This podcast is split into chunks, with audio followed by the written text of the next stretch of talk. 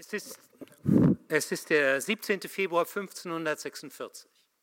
Luther befindet sich in seiner Geburtsstadt Eisleben. Es geht ihm nicht gut. Er klagt über Schmerzen in der Brust. Die Umstehenden merken, oh, das scheint was Ernsteres zu sein.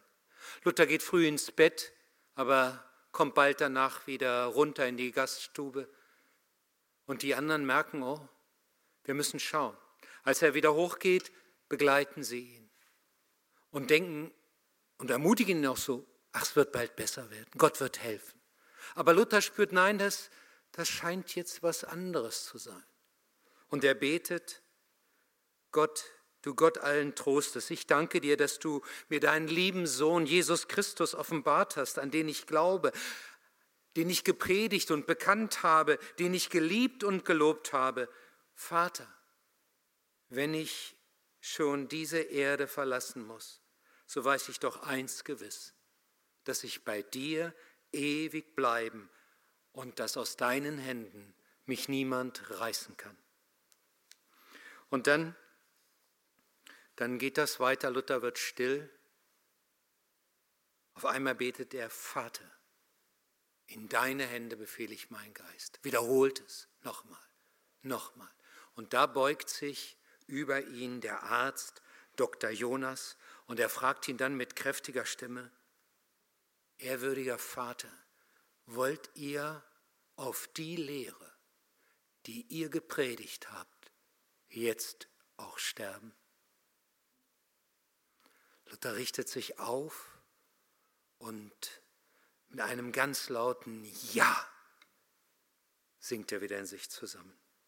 Das klingt fast heroisch, aber es ist es gar nicht.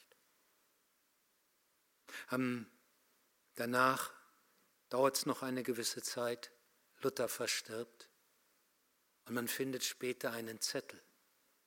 Der letzte Satz, den er geschrieben hat. Wir sind Bettler.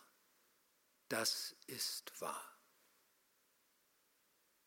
Luther wusste, es kommt nicht bei Gott darauf an, was er geleistet hat.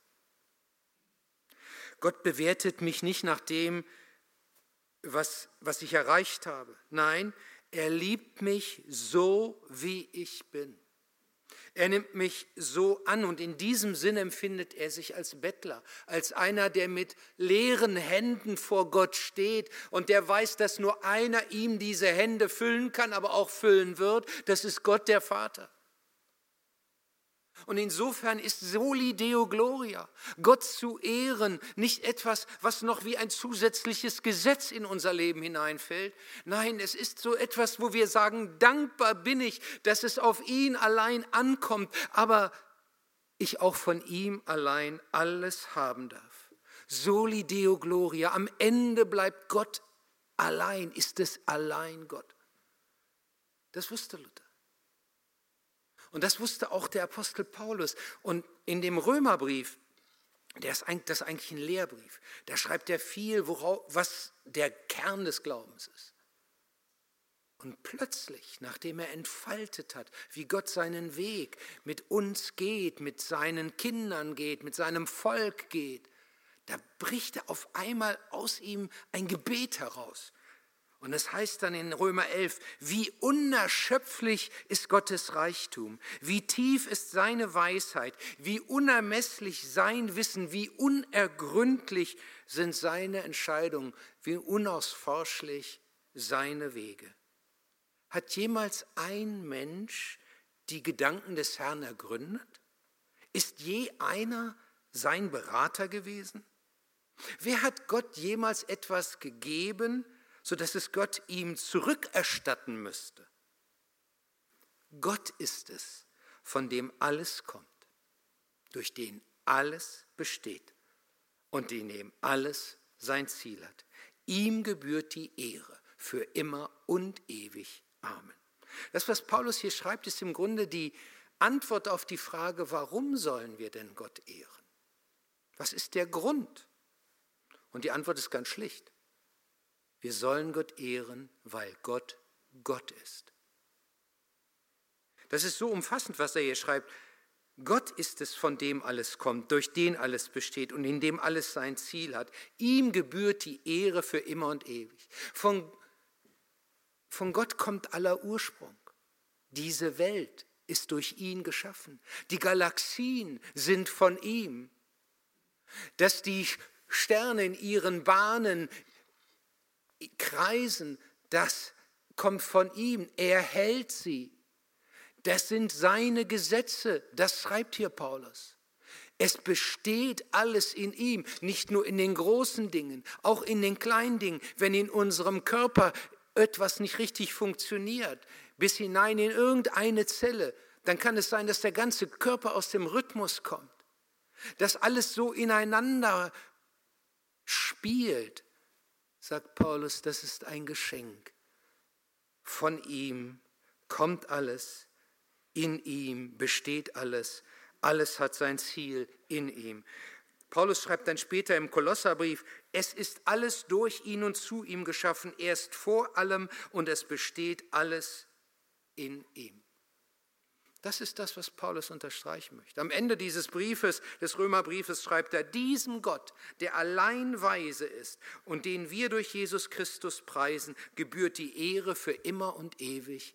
Amen. Und Amen heißt ja nicht Schluss, Ende meiner Rede, sondern Amen bedeutet, das ist so, das ist wahr. Und wir merken, wenn wir in die Bibel hineinschauen, dass ganz oft, wo das unterstrichen wird, dass Gott alle Ehre gebührt, ein Amen steht. So auch in dem Brief, den Paulus an seinen Freund und Mitarbeiter Timotheus schreibt, da steht im 1. Timotheus 1,17, dem König, der in alle Ewigkeit regiert, dem unvergänglichen, unsichtbaren, alleinigen Gott, gebühren Ehre und Ruhm für immer und ewig. Amen. Warum sollen wir Gott ehren? Weil Gott Gott ist. Als wir vor etwas mehr als zehn Jahren das Buch von Rick Warren hier äh, mithalfen, dass das Buch von Rick Warren Leben mit Vision nach Deutschland kam, da hat der erste Satz im ersten Kapitel eine Diskussion ausgelöst. Ich weiß noch, wie ich mit Pastoren zusammensaßen, die mir vorwarfen, dass dieser Satz da so drin steht. Was schreibt Rick Warren? Es geht nicht um sie, also um den Leser. Es geht in ihrem Leben um weit mehr als um Selbsterfüllung, persönliche Zufriedenheit oder Glück.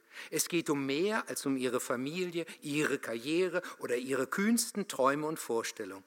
Wenn Sie wirklich wissen wollen, warum Sie sich auf diesem Planeten befinden, müssen Sie mit Gott anfangen, denn Sie sind von ihm und für sein Ziel erschaffen worden.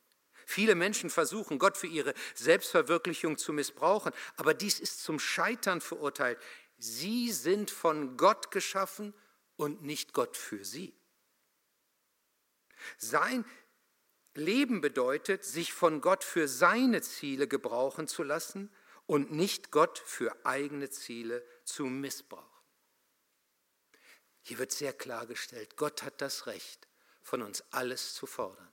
Völligen Gehorsam, völlige Ehrerbietung. Aber ihr Lieben, wenn es so ist, dann ist es doch nicht so. Denn so tritt es an uns außen heran. So hätte Gott das Recht. Aber nun ist Gott ein ganz anderer. Er sitzt nicht oben im Himmel und thront und sagt, was du alles zu tun hast, nur. Er sagt, ich kenne dich, ich weiß, wer du bist. Und ich weiß, was es nötig ist, damit du überhaupt mich ehrst. Nicht von außen als ein Gesetz, sondern von innen, weil dein Herz überquillt, weil du weißt, wen du in mir hast, weil du weißt, wie sehr ich dich beschenken werde. Und deswegen kommt dieser unendlich weite Gott uns ganz nah sitzt gewissermaßen unter uns auf dieser Erde, geht und lebt auf dieser Erde, gibt uns seinen Sohn, gibt alles für uns dahin, lässt ihn am Kreuz sterben, damit wir durch ihn, der uns so nahe gekommen ist, ihm nahe kommen. Wenn du das erkannt hast, dann wird alles anders. Wenn Jesus Christus auf einmal, wenn du auf einmal merkst, Gott ist nicht nur Gott, ein Gott, der fordert, mich herausfordert, ihn zu ehren. Er ist es auch, der es erst ermöglicht, weil er mein Herz voll macht, weil ich gar nicht mehr anders kann. Ja, wenn das nachher so ist, dass wir hier nach Hause gehen und sagen, ja, wir sollen Gott noch mehr ehren, noch mehr, noch mehr, ja, dann haben wir es nicht verstanden. Dann sind wir im Grunde in einer Sackgasse. Es muss etwas anderes passieren, in mir und in dir. Du musst wissen, wie sehr Gott dich beschenkt. Dein Herz muss sich erfüllen lassen von ihm. Und das schreibt Paulus dann auch im Epheser. Ich bete, dass Christus durch den Glauben immer mehr in euren Herzen wohnt und ihr in der Liebe Gottes fest verwurzelt und gegründet seid und ihr die Liebe erkennen könnt, die Christus zu uns hat. Eine Liebe, die größer ist, als ihr je begreifen werdet. Ihm gehört alle Ehre in der Gemeinde und durch Christus Jesus für alle Zeit und Ewigkeit. Amen. Wenn wir so erfasst sind, wenn uns Christus so ergriffen hat, dann erst kommt Soli Deo Gloria zum Ziel. Dann erst verstehen wir, was es bedeutet, Gott allein zu ehren. Ohne Christus bleiben wir immer auf der Schuldnerseite. Da schießen wir immer zu kurz mit dem, was wir tun. Aber wenn wir ihn haben, dann haben wir alles. Dann haben wir Gott selbst, dann haben wir den Himmel und alle Seligkeit. Vor zwei Wochen habe ich euch ein, ein, eine Bibellese vorgestellt. Ein Monat mit den entscheidenden Worten der Reformation, den entscheidenden Bibeltexten der Reformation ähm, zu leben, sie zu lesen. Und dazu stand auch immer ein kleines Lutherwort. Manchmal passt das vielleicht nicht ganz, so sagte mir jemand. Ich weiß nicht, wie es dir ergangen ist. Ich habe euch ja gefragt, wer von euch das gerne macht. Und habt es ja nicht gesehen, aber es war so, ein Drittel oder vielleicht sogar die Hälfte von euch haben sich gemeldet. Wie ist es euch ergangen? Manchmal ist es ja so, man nimmt sich was vor und will es, meint es auch ganz ehrlich, aber die Umsetzung ist nicht immer so einfach. Ich kann euch sagen, wie es mir ergangen ist. Ich habe es mir ja auch vorgenommen war ja sogar im Vorsprung, ich konnte ja schon eher anfangen. Äh, ich habe es nicht immer geschafft. Vielleicht du auch nicht. Und deswegen möchte ich dir das auch sagen. Aber weißt du was? Mein Gebet ist, dass du dich nicht entmutigen lässt, dass du nicht aufgibst, dass du dir diesen Schatz nicht rauben lässt. Denn das kann ich euch auch sagen. Ich habe mich einfach so oft beschenkt gefühlt.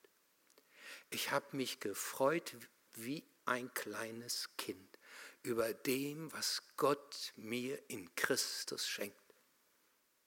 Es war wie jeden Tag Geburtstag. Manchmal nicht ganz so viel, aber das wünsche ich euch. Dass euer Herz überquillt von dem, was Gott für euch bereit hat. Mit ihm bist du so reich beschenkt. Das ist unglaublich. Und deswegen ist es nicht richtig, wenn sich irgendetwas vor diesen Gott stellt, denn niemand und nichts kann Gott ersetzen. Und deswegen ist das das Zweite, was so Luther so am Herzen lag. Äh, das, was der Psalm 115 so auf den Punkt bringt, nicht uns, Herr, nicht uns, sondern deinem Namen gib Ehre, um deiner Gnade und Treue willen. Dieses Doppelte nicht uns, das macht deutlich, wie intensiv dieses Ringen ist. Es ist anscheinend so, dass wir von uns aus viel mehr die Dinge wieder in unsere Richtung leiten, dass wir doch froh sind, wenn wir so ein bisschen besser oder gut wegkommen.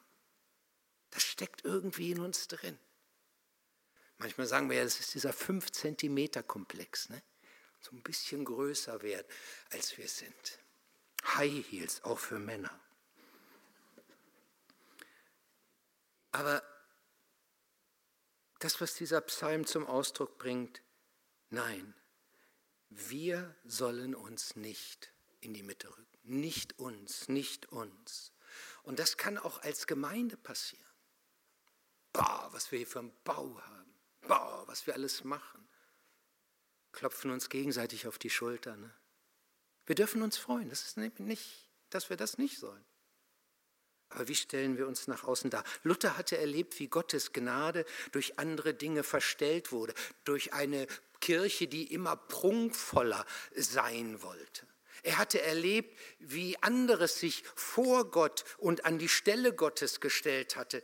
Das Anrufen von Heiligen, die Gebete zu Maria, das Vertrauen auf Schutzpatrone, auf Reliquien und damit verbunden auch die Angst, reicht das alles aus, was ich tue und mache oder muss ich doch noch ein bisschen mehr machen? Verbunden damit die Ungewissheit, wenn ich jetzt hier diese Erde verlassen muss, vor Gott stehe, bin ich dann gewiss, dass er mich annimmt?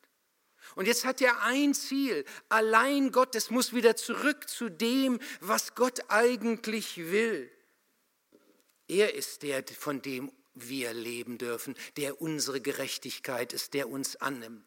Und deswegen war er übrigens entsetzt, als sich einige anfingen, nach ihm zu benennen. Wir heißen ja evangelische Kirche, das ist ein guter Name.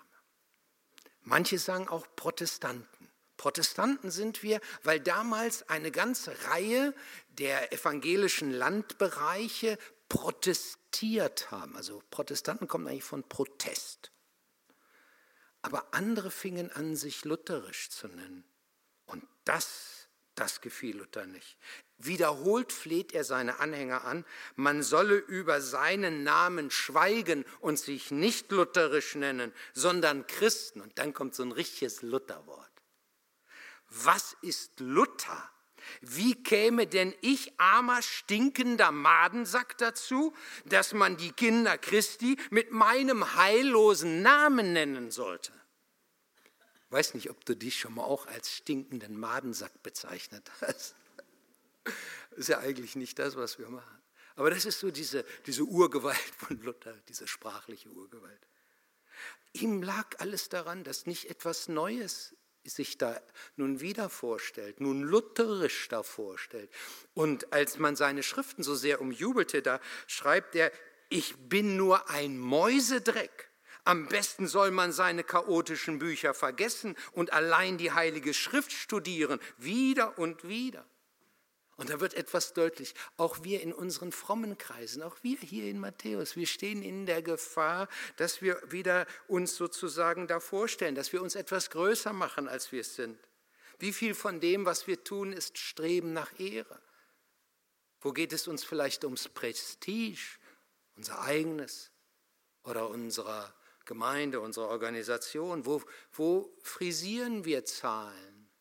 Wo hängen wir uns gegenseitig die Orden um? Klopfen uns gegenseitig ständig auf die Schulter, reden uns vielleicht auch nach dem Mund, schielen auf den Applaus der anderen und werden vielleicht sogar ein Stück abhängig davon. Luther will uns befreien.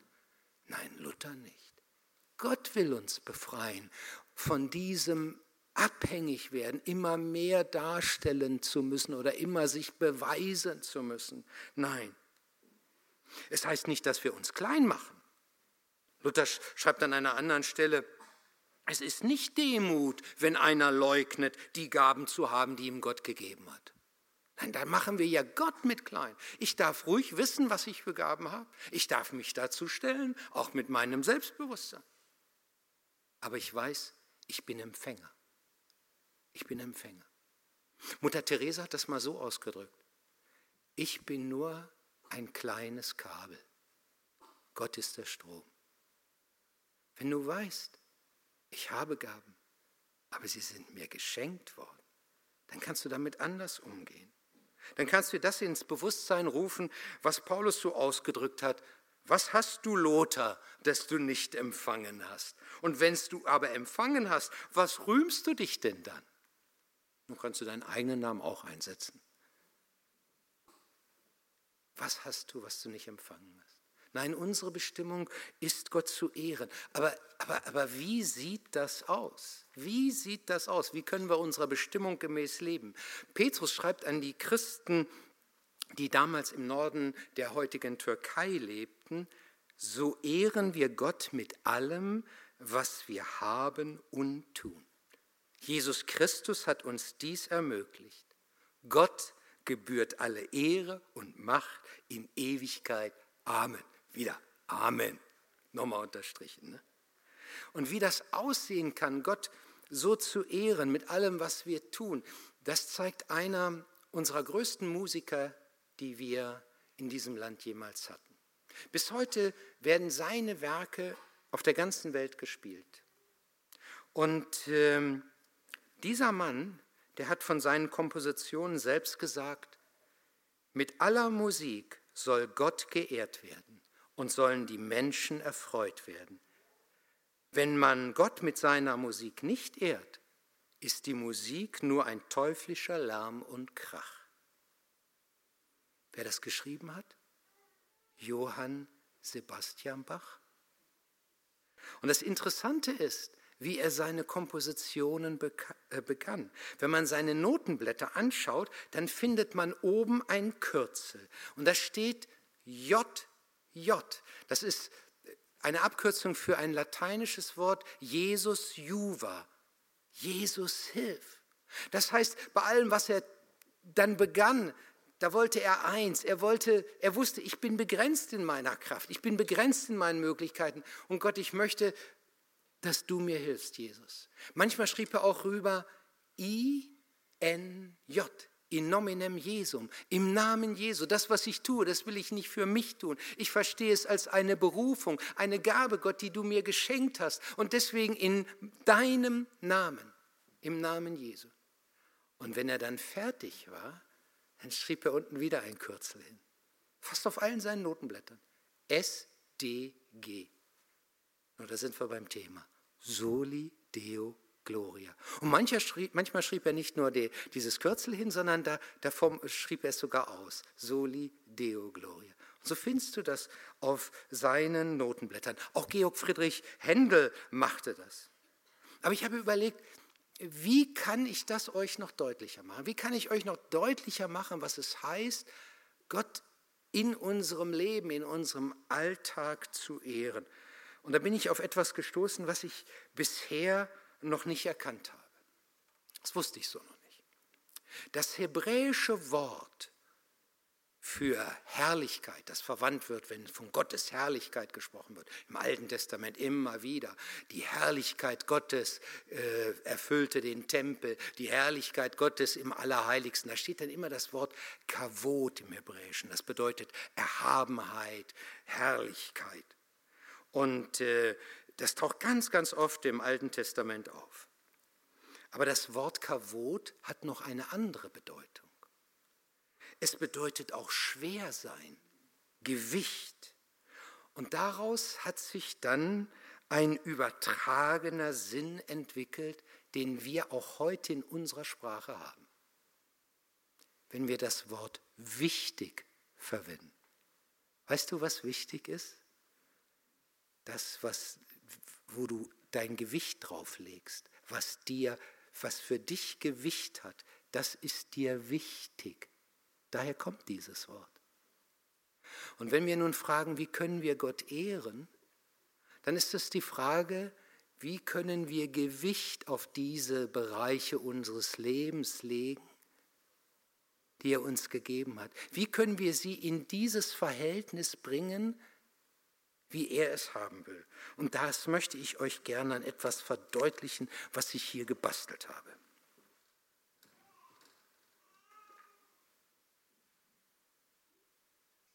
Der ein oder andere hat sich bestimmt schon die ganze Zeit gefragt, warum hängen diese leeren Blumenvasen hier?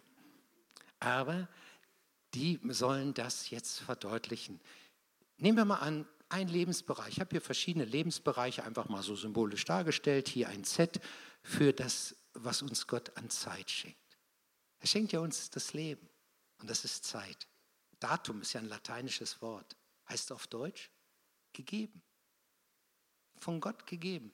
Gott schenkt uns Zeit, damit wir unser Leben gestalten. Wir brauchen diese Zeit, um zu arbeiten, um für uns zu sorgen und so weiter. Und natürlich können wir alles Mögliche damit machen, können äh, das nehmen, so wie wir es eben brauchen und äh, sagen, jawohl, das hat in meinem Leben Gewicht. Meine Zeit, die habe ich mir genau eingeteilt und ich weiß genau, wofür die Dinge sind. Gott weiß, dass wir nicht 24 Stunden an ihn denken können, dass wir nicht 24 Stunden für ihn da sein können. Aber dann sagt er, ich gebe dir etwas. Das soll dich daran erinnern, dass du weißt, alles, was du bist, 24 Stunden schenke ich dir täglich. Und deswegen hat er den Sonntag mitgegeben. Dass wir hier sitzen, ist sozusagen etwas, wo er sagt, damit du deiner Zeit ein anderes Gewicht gibst, damit deutlich wird, wie du diese Zeit verbringen willst. Und jetzt machst du etwas, du stehst am Morgen auf, du hättest ja auch heute gut, äh, ich sag mal, ähm, joggen können oder irgendwas anderes machen können, ähm, ähm, zu Hause noch eine Runde länger schlafen, heute schwer möglich, heute schwer möglich. Äh, aber was auch immer, es gibt doch auch immer irgendwas, was man macht. Ne?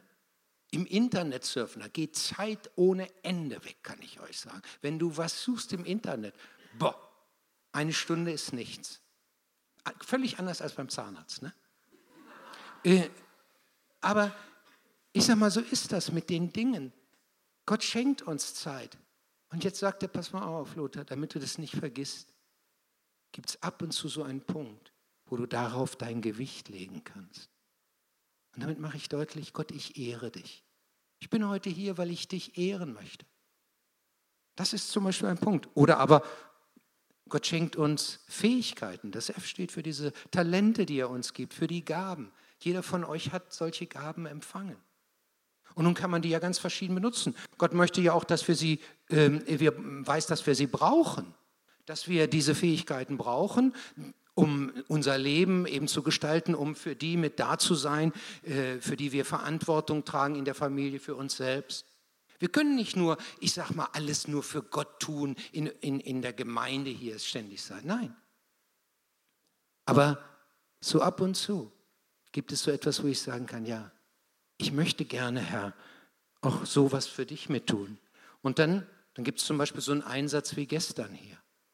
Und dann waren dann ganz viele und haben mit ihrer Energie, ihrer Kraft, ihrer Zeit, ihren Fähigkeiten gesagt, Gott, ich weiß, dass ich dir dienen will. Du sollst dies, das soll Gewicht in meinem Leben haben. Das soll etwas sein, wo deutlich wird, jawohl, ich bin für dich da. Und dann legst du auf diese Sache Gewicht. Ich weiß nicht, in welchem Lebensbereich wir gerade sind. Oder nehmen wir noch einen anderen. Dieses, große Nummer bei uns heutzutage. E steht für Einkommen, für das, was wir haben, was wir kriegen, unser Besitz. Naja, der ist uns natürlich auch wichtig, ne? ganz klar.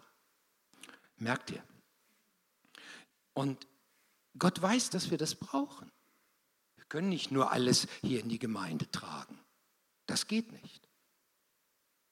Aber er hat Israel das so deutlich gemacht. Er sagte, damit du das nie vergisst, alles, was du hast, ist Geschenk. Alles, was du hast, ist meine Gabe an dich. Werde ich dir etwas geben, werde ich dir etwas sagen, das dich daran erinnern soll. Und was macht er? Er sagt seinem Volk, ihr sollt den Zehnten geben.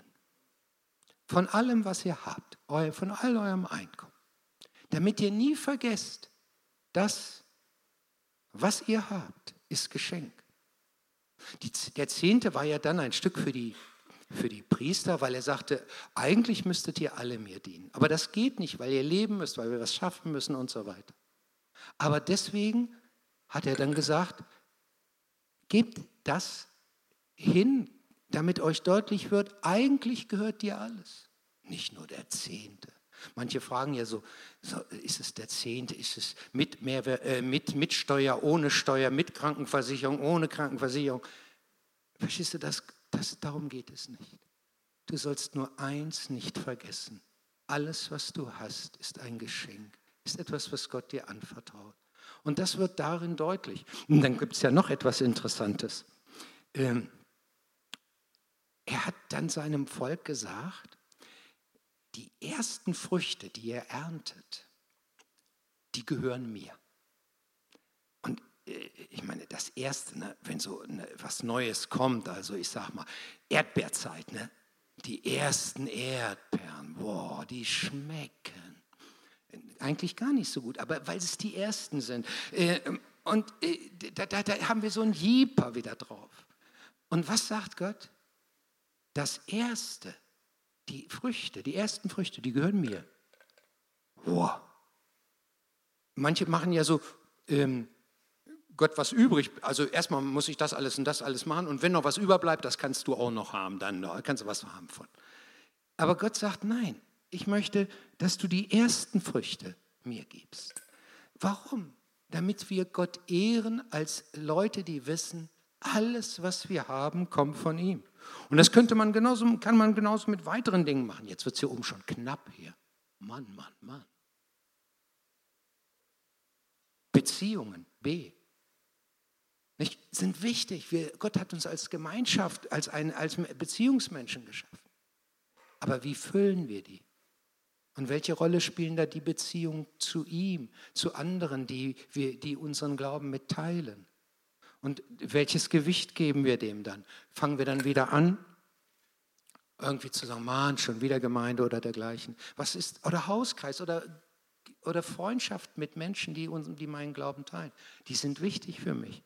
Und deswegen ist das auch ein Punkt, wo ich Gott ehre.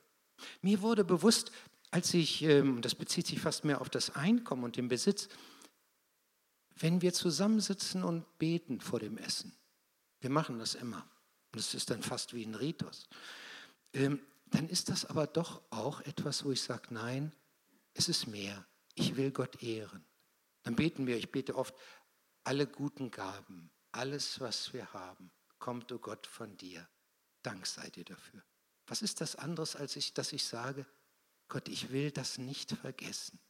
Ich will dich ehren damit, weil ich das neu mir ins Bewusstsein rufen will und das hier zum Ausdruck will. Alles, was ich habe, kommt von dir. Und so könnte man das auch weitermachen. Was füllt unsere Gedanken? Was füllt unsere Gedanken alles? Wie, wo sind wir alles mit unterwegs? Mal sehen, ob das klappt hier. Fast. Womit sind wir alles unterwegs? Was worauf legen wir Gewicht, wenn wir unsere Zeit einteilen, unseren Alltag bestimmen? Wir könnten zum Beispiel sagen, solche Lieder, die wir eben gerade mitgesungen haben, die sind für mich wichtig. Die prägen meine Gedanken in eine andere Richtung. Sein Wort, das ich lese, das prägt mich in eine andere Richtung. So viel strömt auf mich ein. Wenn wir Gott ehren wollen, ist es die Frage, welches Gewicht geben wir wem? Damit, es ist, am Anfang dachte ich immer nur, Ehren ist Gebet und Singen. Ne? Also ich kam auf kaum was anderes. Aber dann merkte ich, nein. Und dann fiel mir auch ein, wie das erste Gebot von Luther ausgelegt wird. Was ist das? Gott über alle Dinge lieben, ehren und vertrauen. So, so leben heißt Soli Deo Gloria. Und ich schließe einfach mit der Frage, Gibt es einen Bereich, wo du denkst, da muss ich wieder ein anderes Gewicht hineingeben? Da muss ich etwas tun, wo, wo ich sage, jawohl, da ist mir irgendwie die Balance verloren gegangen. Da ist es nicht mehr so, dass Gott an erster Stelle steht, sondern da sind andere Dinge. Da habe ich anderem etwas an Gewicht gegeben. Ich mache jetzt einen kleinen Moment, den ich euch geben möchte, wo ihr das einfach überlegt. Ich bete und dann mache ich einen Moment der Stille. Und da kannst du ja Gott erklären, wenn es irgendetwas gibt, wo du sagst, da möchte ich neu ansetzen.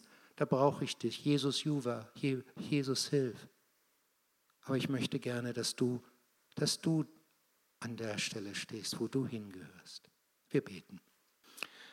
Herr Jesus Christus, wir danken dir. Wir danken dir, dass du der bist, von dem wir leben dürfen. Was haben wir, was nicht von dir kommt. Wenn wir das erst einmal erkannt haben, dann, dann ist unser Herz so voll, Herr. Und trotzdem passiert es immer wieder, dass andere Dinge sich dazwischen schieben. Und du kennst uns, weißt auch, wie begrenzt wir sind in all unserem Ehren. Wir, wir möchten dir an diesem Morgen sagen, dass wir gern dir den Platz einräumen wollen, der dir gebührt. Nicht, weil das irgendwie ein Zwang ist oder ein neues Gesetz, sondern weil wir erkannt haben, wer du bist. Weil wir erkannt haben, dass das letztlich eine Befreiung ist, dich in die Mitte zu stellen, dich an die erste Stelle zu rücken. Und du kannst jetzt das Gott sagen, was dir wichtig ist. Wir wollen einen Moment der Stille haben.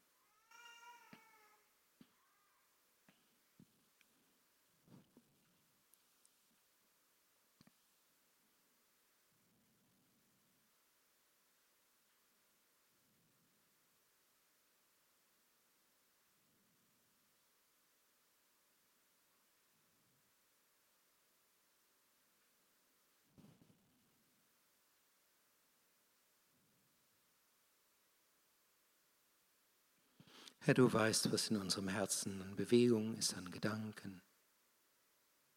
Und wir wollen es alles dir geben und dich bitten, dass du uns hilfst, so zu leben, dass dir allein die Ehre zukommt.